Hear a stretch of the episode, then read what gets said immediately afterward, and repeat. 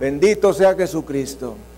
Vamos a orar. Padre, te damos las gracias por tu palabra preciosa que nos das y en esta ocasión, en este cierre de serie de estudios sobre los ocho poderes, te damos las gracias porque estamos concluyendo con el poder de una vida entregada. Padre, ayúdanos a reflexionar sobre este poder tan grande que tú nos das a cada uno de los que hemos hecho a Jesucristo, nuestro Salvador personal. Y haz, Señor, que tu palabra se vuelva vida en nuestras vidas. Tú dices en tu palabra que tu palabra nunca regresará a ti vacía, sino que hará todo lo que tú quieres y además será prosperada en aquello para lo que le enviaste. Así es que te pedimos que tu palabra haga todo eso y sea prosperada en nuestra vida. Te lo pedimos en el nombre de Cristo Jesús. Amén y amén.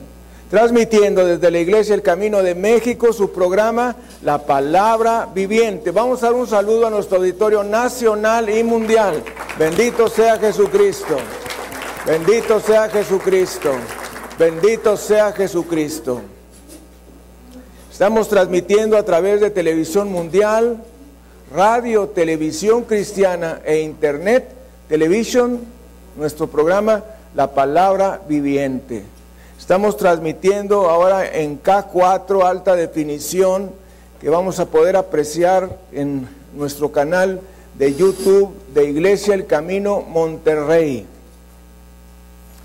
Y pues en esta ocasión estamos hablando del poder de una vida entregada cierre de serie sobre los ocho poderes que se nos dan en la palabra de Dios.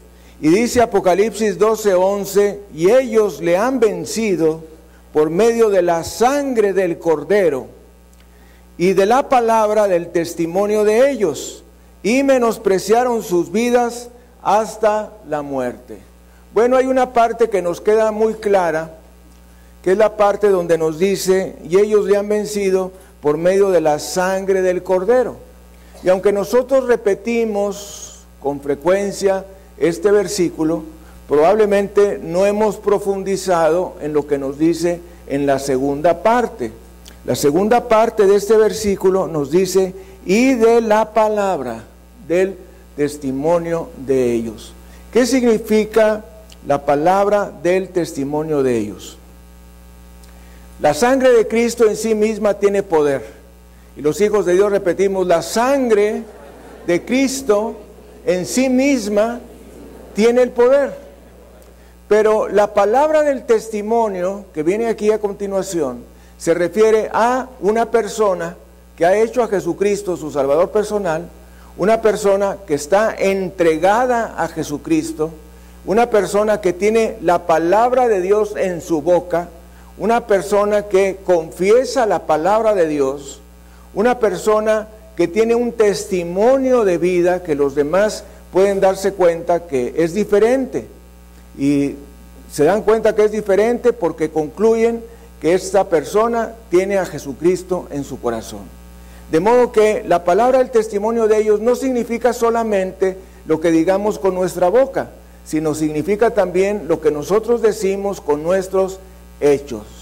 Y aquí esa es la parte que se nos dificulta, porque todos pudiéramos muy bien decir algo con nuestras bocas, algún versículo de la palabra de Dios, algún testimonio, alguna cosa, pero cuando se refiere a una vida entregada, ahí sí que entramos en otra dimensión, en la dimensión donde nuestra vida tiene que reflejar esa relación, esa comunión con Dios por medio de Jesucristo.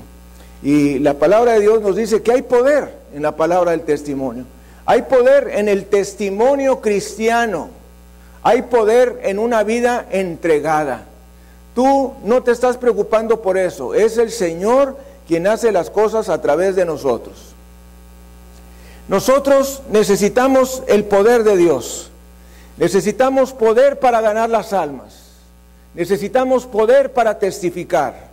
Necesitamos poder para que el Señor acompañe nuestra predicación de señales, prodigios y milagros. Pero ¿dónde encontrar ese poder? Bueno, hemos reflexionado en siete poderes, pero ahora es necesario un poder más que cristalice todos los poderes anteriores. Y ese poder es el poder de una vida entregada. Alguien diga el poder de una vida entregada. Tú puedes conocer toda la doctrina de las escrituras, incluso todos los elementos y condiciones que caracterizan a los poderes para poder vivir una vida cristiana triunfante, pero si vives caído, esto no te va a servir para nada. Necesitamos poder, necesitamos poder, necesitamos poder. La pregunta es, ¿cómo obtener ese poder? La palabra de Dios nos dice en el Salmo 62, 11, que de Dios es el poder. Y los hijos de Dios repetimos, de Dios es el poder. Una y otra vez nos dicen las escrituras, de Dios es el poder. Dicho de otra manera, todo el poder pertenece a Dios. Y nosotros somos asequibles a ese poder de una manera como autoridad delegada en nosotros cuando nosotros hacemos una entrega total y completa a Dios. Y nos dice la carta a los Romanos capítulo 6, versículo 13. Es muy interesante este versículo de la palabra de Dios, muy revelador. Y nos dice, ni tampoco presentéis vuestros miembros al pecado como instrumentos de iniquidad sino presentaos vosotros mismos a Dios como vivos de entre los muertos, y vuestros miembros a Dios como instrumentos de justicia. Bueno, pareciera este versículo de la palabra de Dios no tener relación con lo que estamos hablando, pero fíjese usted que nos dice que no presentemos nuestros miembros, nuestro cuerpo, al pecado como instrumentos de maldad, sino presentaos, alguien diga presentaos, vosotros mismos a Dios como vivos de entre los muertos, que nos presentemos, que te presentes, que me presente. Otra traducción como la nueva versión internacional nos dice, ofrézcanse ustedes mismos a Dios. Una más, la traducción de la Biblia viviente nos dice, dense ustedes mismos a Dios.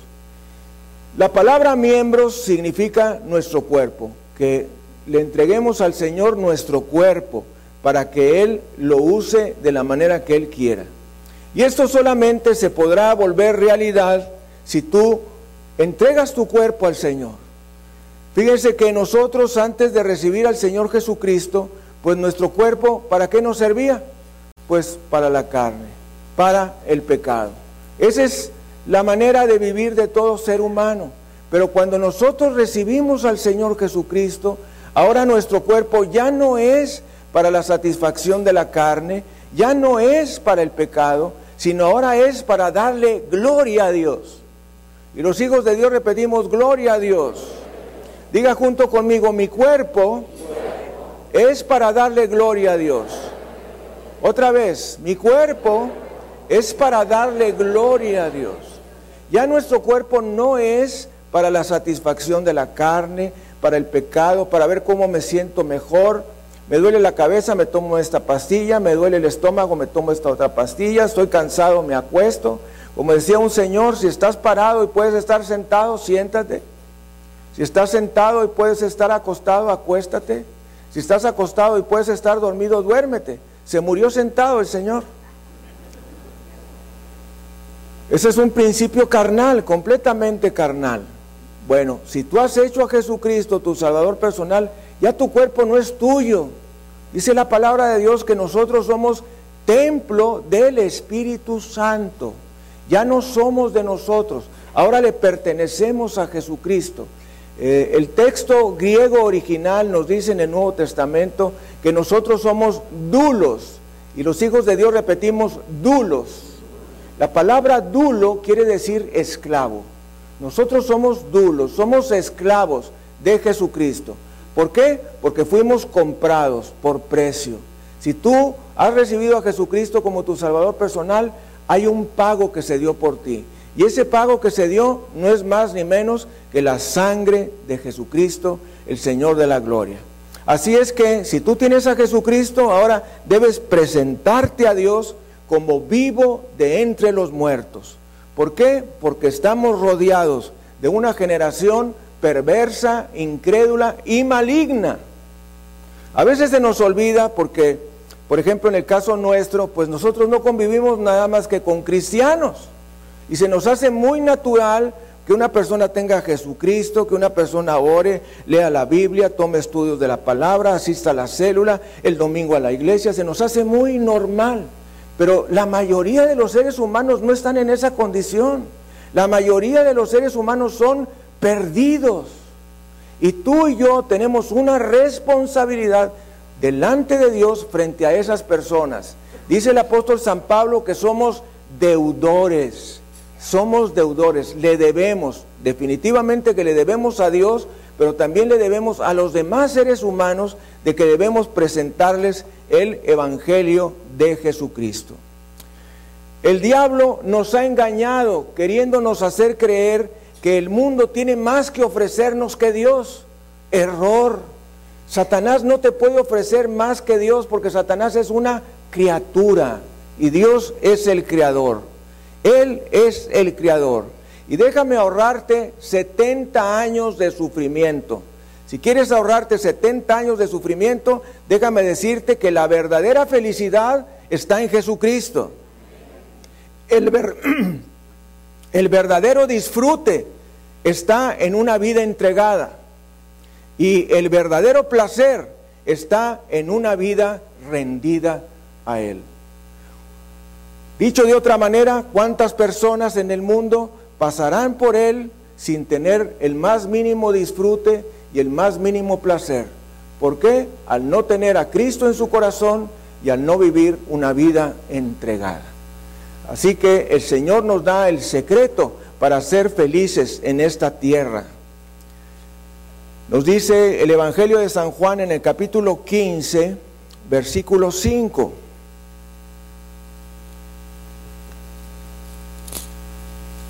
Juan 15, 5. Nos dice el Señor, yo soy la vid, vosotros las ramas. El que permanece en mí y yo en él, éste lleva mucho fruto, porque separado de mí, nada podéis hacer. Tremenda palabra de Dios. Tú puedes tener como yo 34 años leyendo las escrituras y cada vez el Espíritu Santo te mostrará la verdad. Y esta verdad es que nosotros no podemos hacer absolutamente nada sin Jesucristo.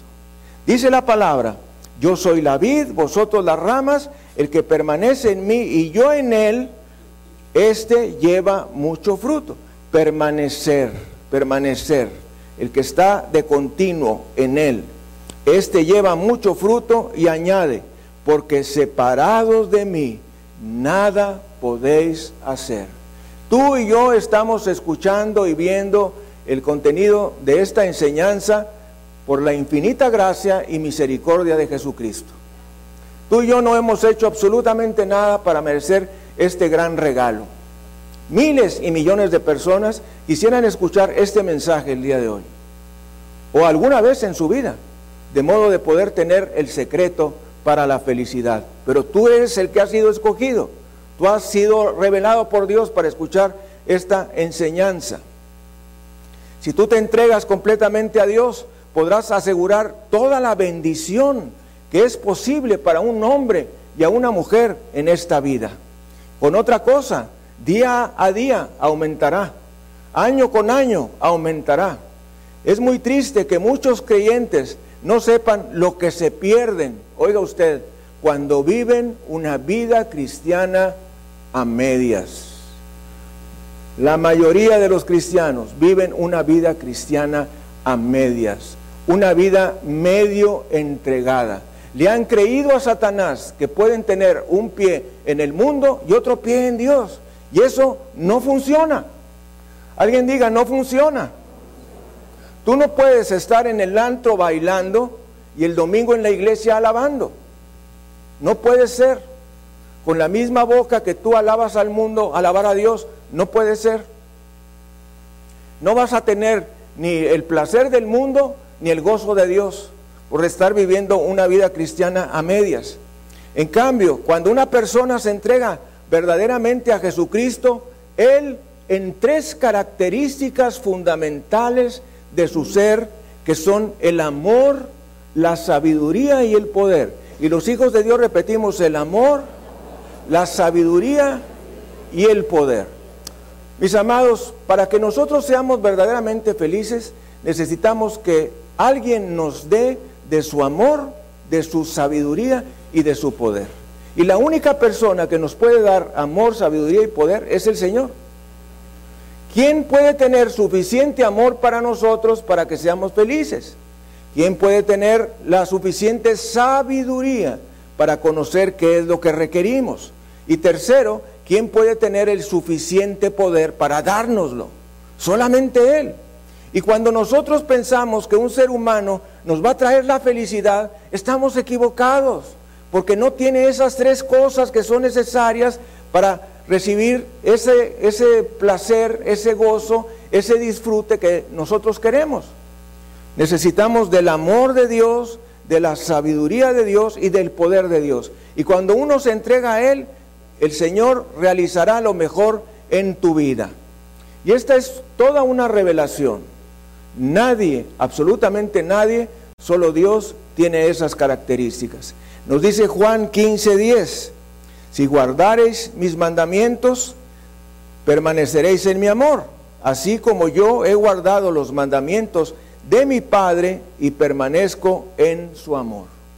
Cuando la palabra de Dios nos habla en el Nuevo Testamento de los mandamientos, no se está refiriendo a los primeros cinco libros de la Biblia, llamados también la ley o Torah, Tampoco se está refiriendo a toda la serie de sacrificios rituales del Antiguo Testamento, sino se está refiriendo exclusivamente a el contenido de la palabra de Dios, de Génesis Apocalipsis, guardar los mandamientos de Dios.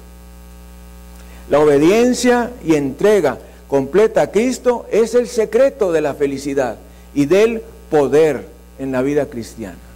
Y vamos a reflexionar diferentes áreas que son resultado de nuestra vida entregada.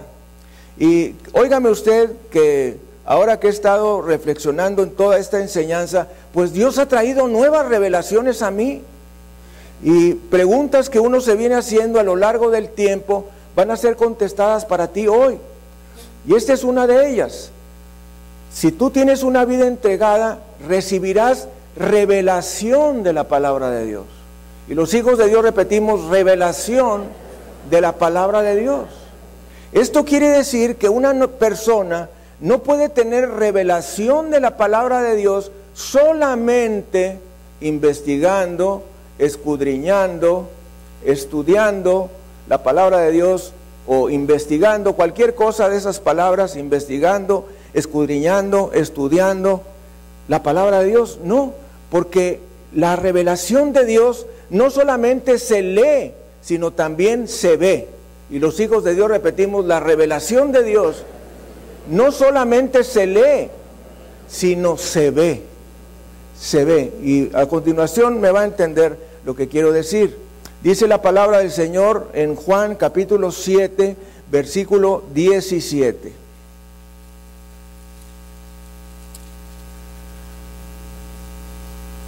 El que quiera hacer la voluntad de Dios conocerá si la doctrina es de Dios o si yo hablo por mi propia cuenta. Mis amados, el conocimiento de la verdad viene por medio de la entrega de la voluntad. Y los hijos de Dios repetimos, el conocimiento de la verdad viene por medio de la entrega de la voluntad. Esto quiere decir que una persona que tiene una vida entregada conoce más de la palabra de Dios por el hecho de tener una vida entregada que aquel que no la tiene, que aquel que se conforma solamente con leer y estudiar la palabra de Dios.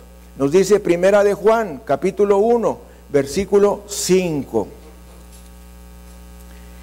Este es el mensaje que hemos oído de Él y os anunciamos, Dios es luz y no hay ningunas tinieblas en Él.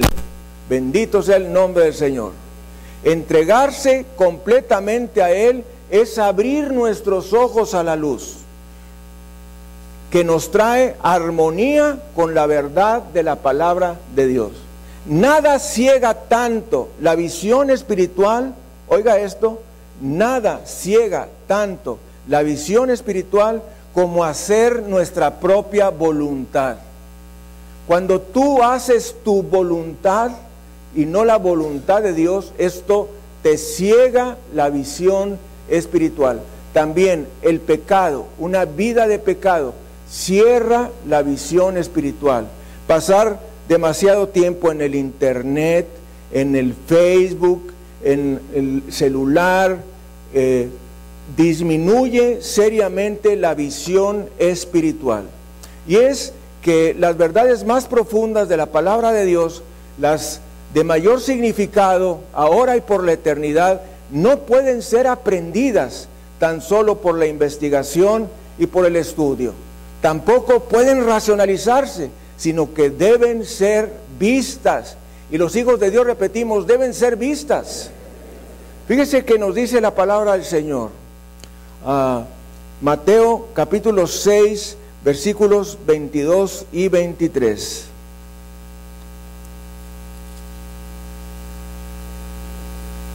Por tanto, pero, 6.22, ah, pero yo os digo que cualquiera que se enoje, Mateo 6, ah, perdón, perdón, perdón, la lámpara del cuerpo es el ojo, así que si tu ojo es bueno, todo tu cuerpo estará lleno de luz, pero si tu ojo es maligno, todo tu cuerpo estará en tinieblas.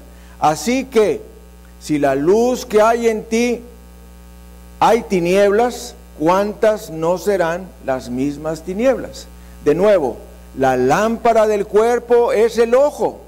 Así que si tu ojo es bueno, todo tu cuerpo estará lleno de luz. Pero si tu ojo es maligno, todo tu cuerpo estará en tinieblas. Así que si la luz que hay en ti hay tinieblas, ¿cuántas no serán las mismas tinieblas. ¿Qué quiere decir eh, en la palabra del Señor si tu ojo es bueno? ¿Qué es lo que permites con tus ojos?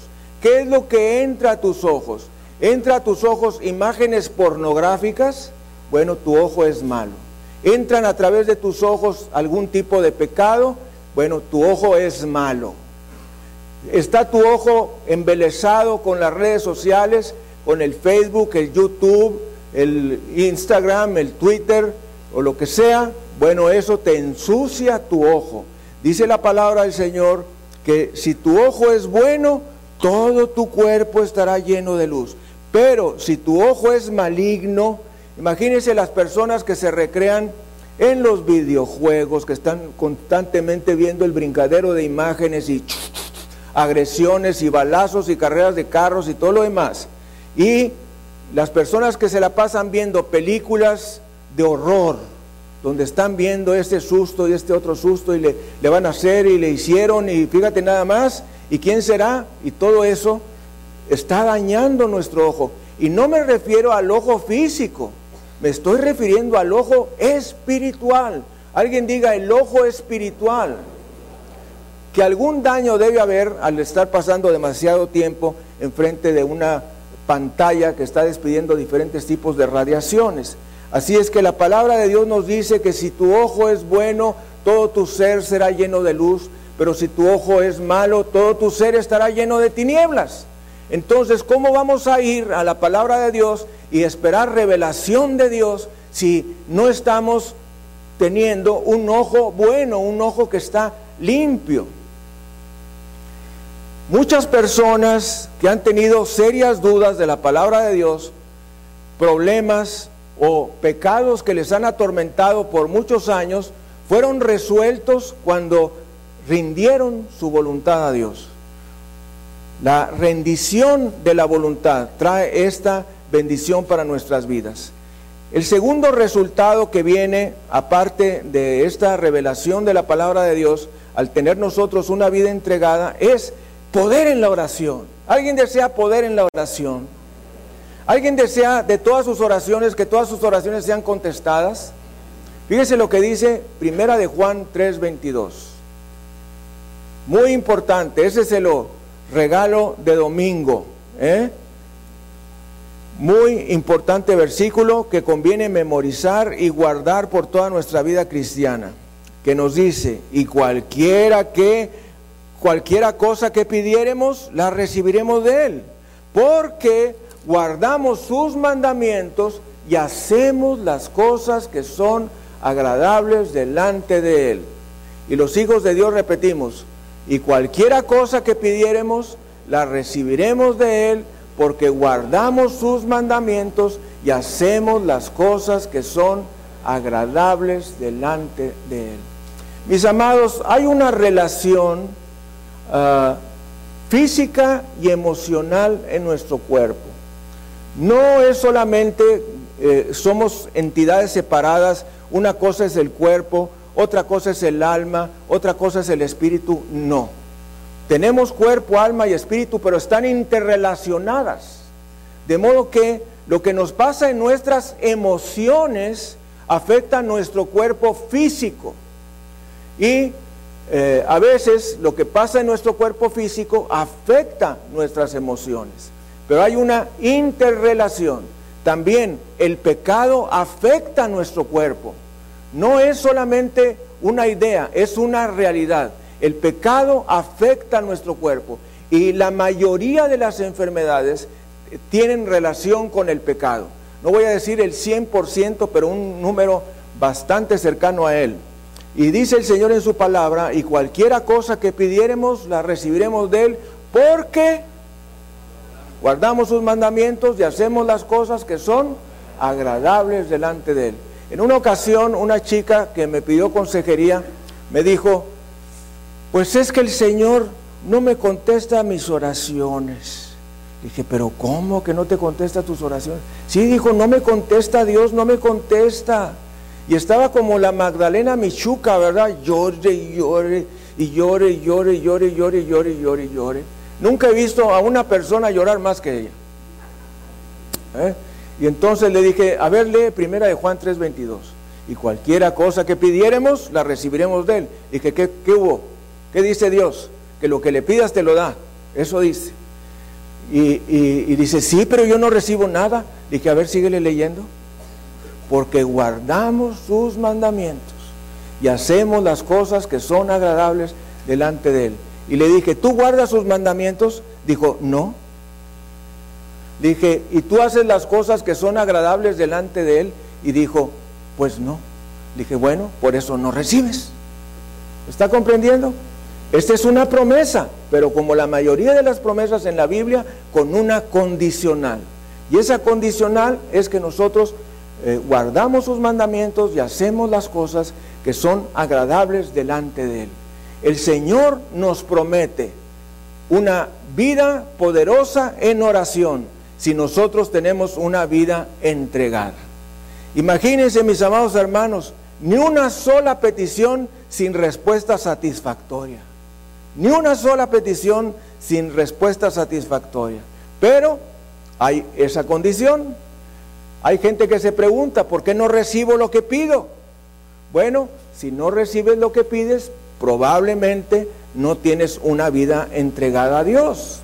Muchas personas se desaniman porque sus oraciones no parecen traspasar el techo. Bueno, la razón es que están viviendo una vida cristiana a su manera a su manera. Eso le llamo yo a la Frank Sinatra, a mi manera. Vivo la vida cristiana a mi manera. Hay personas que dicen, yo no necesito ir a la iglesia, yo puedo leer la Biblia en la casa.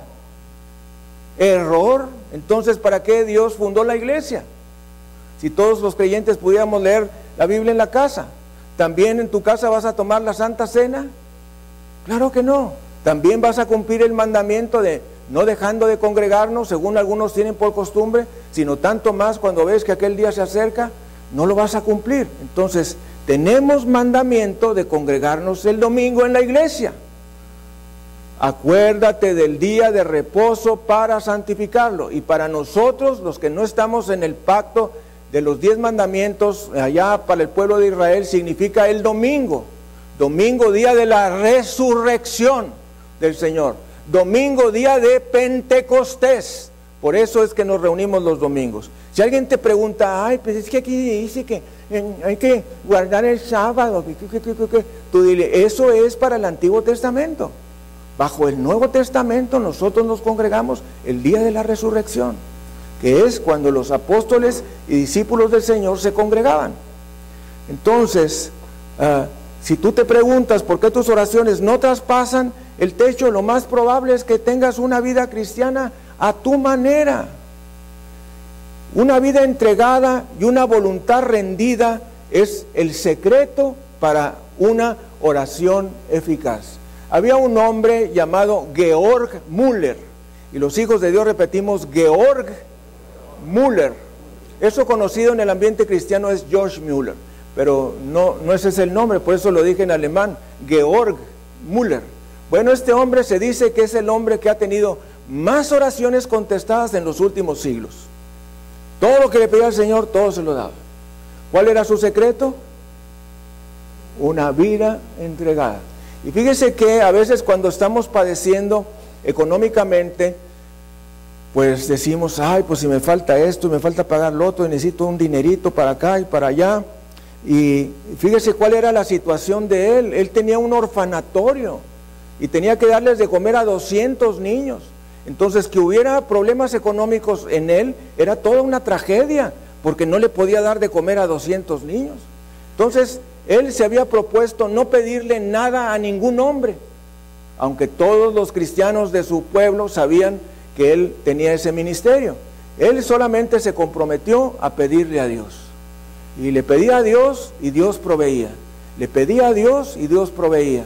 Y entonces, por ejemplo, para él provisión significaban sacos de harina, no dos bolsitas, tres bolsitas para las tortillas de harina del día de hoy. No, significaban costales, costales de harina, costales de frijoles, costales de todo lo que se necesita en el hogar para darles de comer a todos esos niños. Y nos, nos enseñan las crónicas, las historias de la iglesia, que este hombre siempre tuvo alimento para darle a esos niños. Ya cuando llegó a los 80 años, le dijo a su hija, bueno, tú hazte cargo del orfanatorio, yo me voy a la obra misionera. Bendito sea el Señor Jesucristo. Eso es para algunos que se creen viejos, ¿verdad? Todavía él, a los 80 años, su llamado era la obra misionera. Pero se encontró un día un niñito sacando la manita así por entre unas rejas y pidiendo caridad, y entonces se enterneció tanto que sintió que debía de hacer un orfanatorio. Y por toda su vida se dedicó al orfanatorio, y ya en los últimos años de su vida, los últimos casi 20 años de su vida, los dedicó a la obra misionera. Un hombre con, oraciones contestadas eh, al, al montón. También una vida entregada nos va a traer gozo abundante. Nos dice Nehemías capítulo 8, versículo 10, no os entristezcáis, porque el gozo del Señor es vuestra fuerza. Y los hijos de Dios repetimos, no os entristezcáis, porque el gozo del Señor es vuestra fortaleza. No os entristezcáis, porque el gozo del Señor es nuestra fortaleza. Mis amados, nosotros necesitamos leer despacio la Biblia.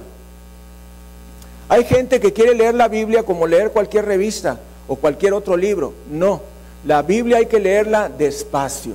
Y dice Nehemías que el gozo del Señor, no tu gozo, el gozo del Señor.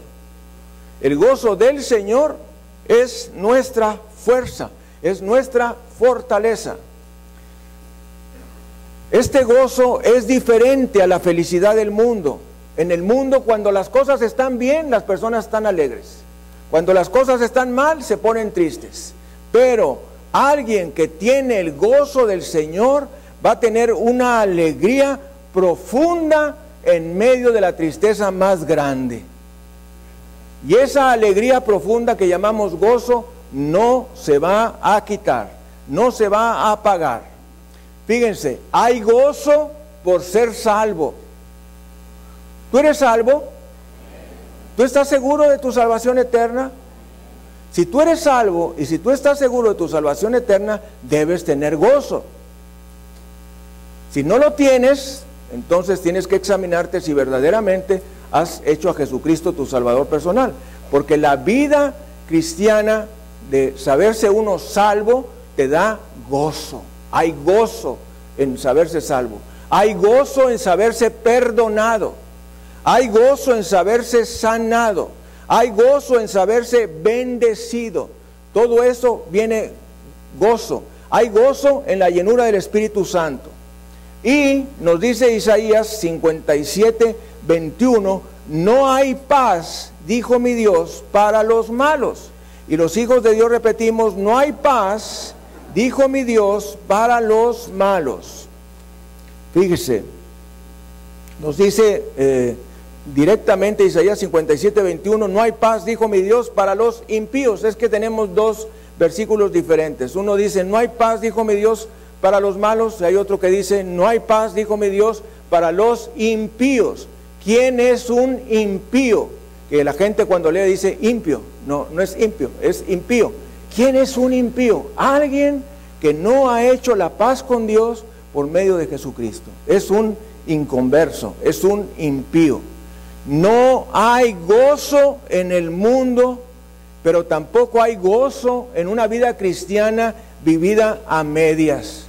Fíjese que una persona que vive una vida cristiana a medias ni puede disfrutar del mundo, ni puede disfrutar de las cosas de Dios, porque tiene un pie en cada lado. No existe otro camino para hallar la plenitud del gozo que no sea una entrega completa y sin condiciones a Dios. Algunos creyentes viven la vida cristiana como si estuvieran tomando una medicina agria, pero eso no es una falla del cristianismo, sino de ellos, al no vivir una vida entregada. Mis amados, yo he descubierto que la única manera en que uno puede vivir la vida cristiana es en la llenura del Espíritu Santo. A ver, voltea a ver la persona que tiene a un lado y dígale, la única manera de vivir la vida cristiana es en la llenura del Espíritu Santo. Yo le decía a los kids y a los juniors que hemos tenido encuentros últimamente que la vida cristiana es como un motor de carro. Un motor de carro necesita aceite. Si no hay aceite, ese motor se va a desvielar y no va a caminar. Bueno, de la misma manera, el aceite, que es un tipo, una figura del Espíritu Santo, necesita estar en nosotros llenándonos plenamente para que el motor de nuestra vida cristiana funcione correctamente. Un auto necesita gasolina y necesita aceite, pero con un hálito de gasolina tú puedes alcanzar a llegar a algún lado, pero no sin aceite, porque el aceite va a hacer que esa máquina se pegue.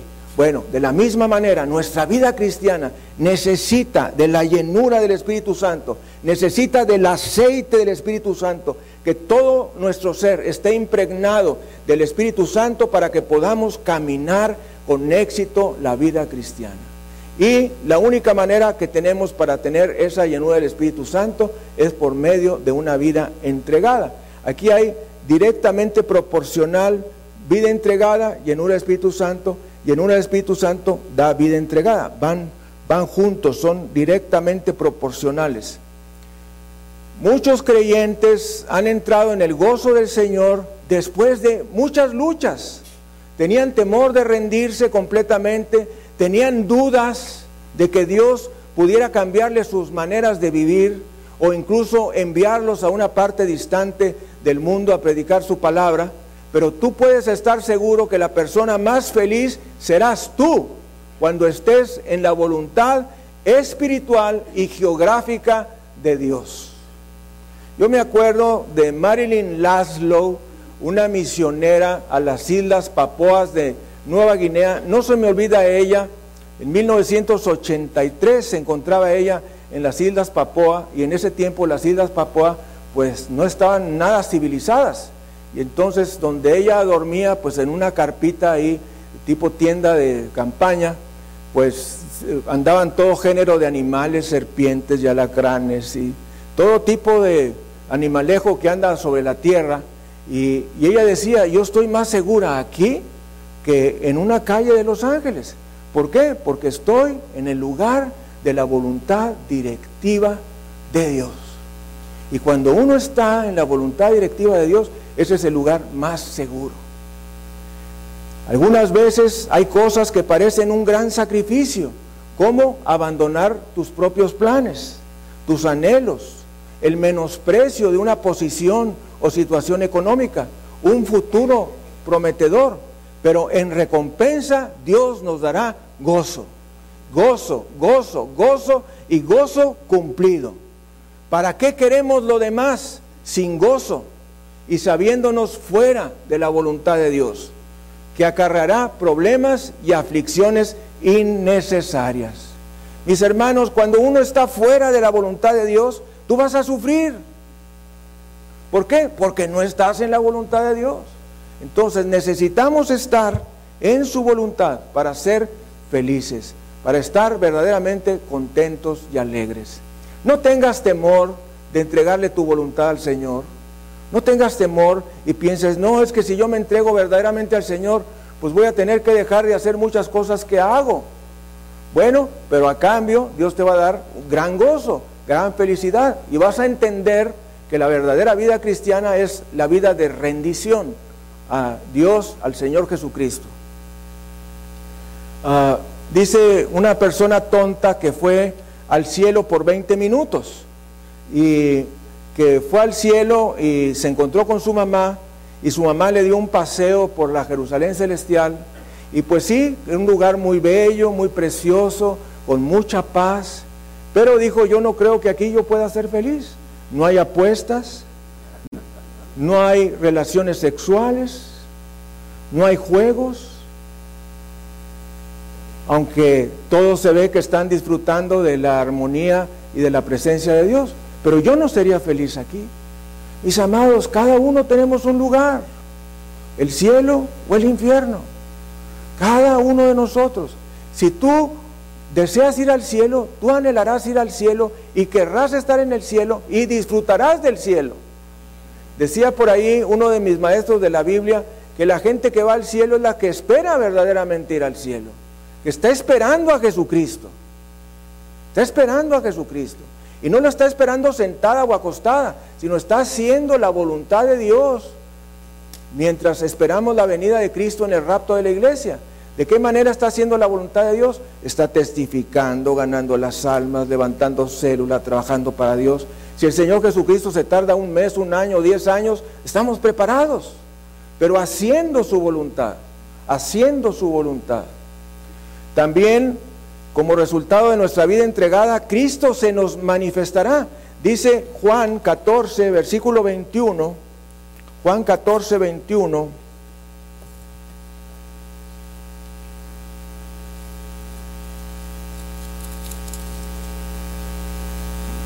El que tiene mis mandamientos y los guarda, ese es el que me ama. Y el que me ama será amado por mi Padre y yo le amaré y, ¿no escuché? Y me manifestaré a Él. ¿Quieres que el Señor se te manifieste? Bueno, necesitas tener una vida entregada. Cuando digo manifestar, no quiero decir que se te va a aparecer el Señor Jesucristo, no, pero te va, se te va a manifestar de alguna manera a través de la palabra, a través de la oración, vas a sentir su presencia, vas a sentir que Él te dice que hagas esto, que hagas lo otro, etc. Y vuelvo a decir, dice la palabra, el que tiene mis mandamientos y los guarda, este guardar los mandamientos quiere decir vida entregada, ese es el que me ama. Y el que me ama será amado por mi Padre, y yo le amaré y me manifestaré a Él. Cristo se manifestará en tu vida. También por medio de una vida entregada, tú recibirás la llenura del Espíritu Santo. Vamos a leer Hechos capítulo 5, versículo 32. Muy interesante este versículo. Y nosotros somos testigos suyos de estas cosas. Y también el Espíritu Santo, el cual ha dado Dios a los que, ¿qué dice que dijo? A los que le obedecen. Dice la palabra del Señor. Fíjese, y nosotros somos testigos suyos de estas cosas. Y también el Holy Spirit. ¿Qué tal? Y también el Espíritu Santo. Somos testigos nosotros y también el Espíritu Santo. El cual ha dado Dios a los que le obedecen. Mis amados hermanos, hay personas que leen este versículo de la palabra y no entienden qué quiere decir. Es simplemente lo que dice. Tú obedeces, tú recibes la llenura del Espíritu Santo. Como resultado también de la llenura del Espíritu Santo, este es directamente proporcional, también recibiremos más vida entregada. Entonces, vida entregada, llenura del Espíritu Santo. Lleno del Espíritu Santo, vida entregada. Y ahí, ahí nos manejamos. Entonces, ¿Quieres tener la llenura del Espíritu Santo? El gran secreto es tener la vida y la voluntad rendida a Dios. Fíjese lo que voy a decir. Tú puedes estar reteniendo el pecado. Óigalo, reteniendo el pecado, que hay cosas que no dejas. Y al mismo tiempo le estás pidiendo al Señor la llenura del Espíritu Santo. Y eso no puede ocurrir porque estás reteniendo pecado y a la vez, Señor, lléname del Espíritu Santo. Pues ¿cómo? ¿Verdad? No podemos recibir la llenura del Espíritu Santo si estamos en enemistad. Tenemos que ponernos en amistad con Dios. Y la única manera de ponernos en amistad con Dios es confesando nuestro pecado al Señor, pidiendo la sangre y arrepintiéndonos del pecado. Amén. Tú te arrepientes, Dios no tiene ningún problema para perdonarte. Pide la sangre de Jesucristo, Él te limpia. Bendito sea el Señor. Así es que no podemos pedir la llenura del Espíritu Santo y al mismo tiempo estar reteniendo el pecado. Cuando nosotros recibimos la llenura del Espíritu Santo, vendrá gozo y poder. Hechos 1.8. Más recibiréis poder cuando el Espíritu Santo haya venido sobre vosotros y me seréis testigos en Jerusalén, en Judea, en Samaria y hasta lo último de la tierra. La llenura del Espíritu Santo nos trae este poder, gozo y poder. Después de que uno ha recibido al Señor Jesucristo como Salvador y Señor, no hay nada que te pueda dar un placer continuo ni permanente, porque Dios ha plantado en nosotros la semilla de su palabra, un fuego que solamente puede ser calmado por las aguas de las fuentes del agua vida del Espíritu. Es la única manera en que nosotros podemos ser felices completamente porque Dios ha plantado en nosotros una semilla, una semilla de fuego que solamente puede ser calmado con las aguas vivas del Espíritu Santo. Vamos a inclinar nuestra cabeza, cerrar nuestros ojos. Y ore junto conmigo, Dios Todopoderoso, perdóname porque he vivido una vida cristiana a medias. No me he entregado completamente. Y quiero pedirte perdón, me arrepiento y te pido que me laves con la sangre preciosa de Jesucristo. Padre Santo, quiero vivir la vida en el Espíritu. Quiero vivir una vida entregada. Dame tu gracia, dame tu favor, dame tu poder. Ayúdame. Quiero servirte y quiero cumplir el propósito que tú tienes para mi vida. Te lo pido en el precioso nombre de Jesús. Amén y amén. Vamos a darle gloria, honra y alabanza al Señor. Gracias Jesús. Te alabamos, Señor.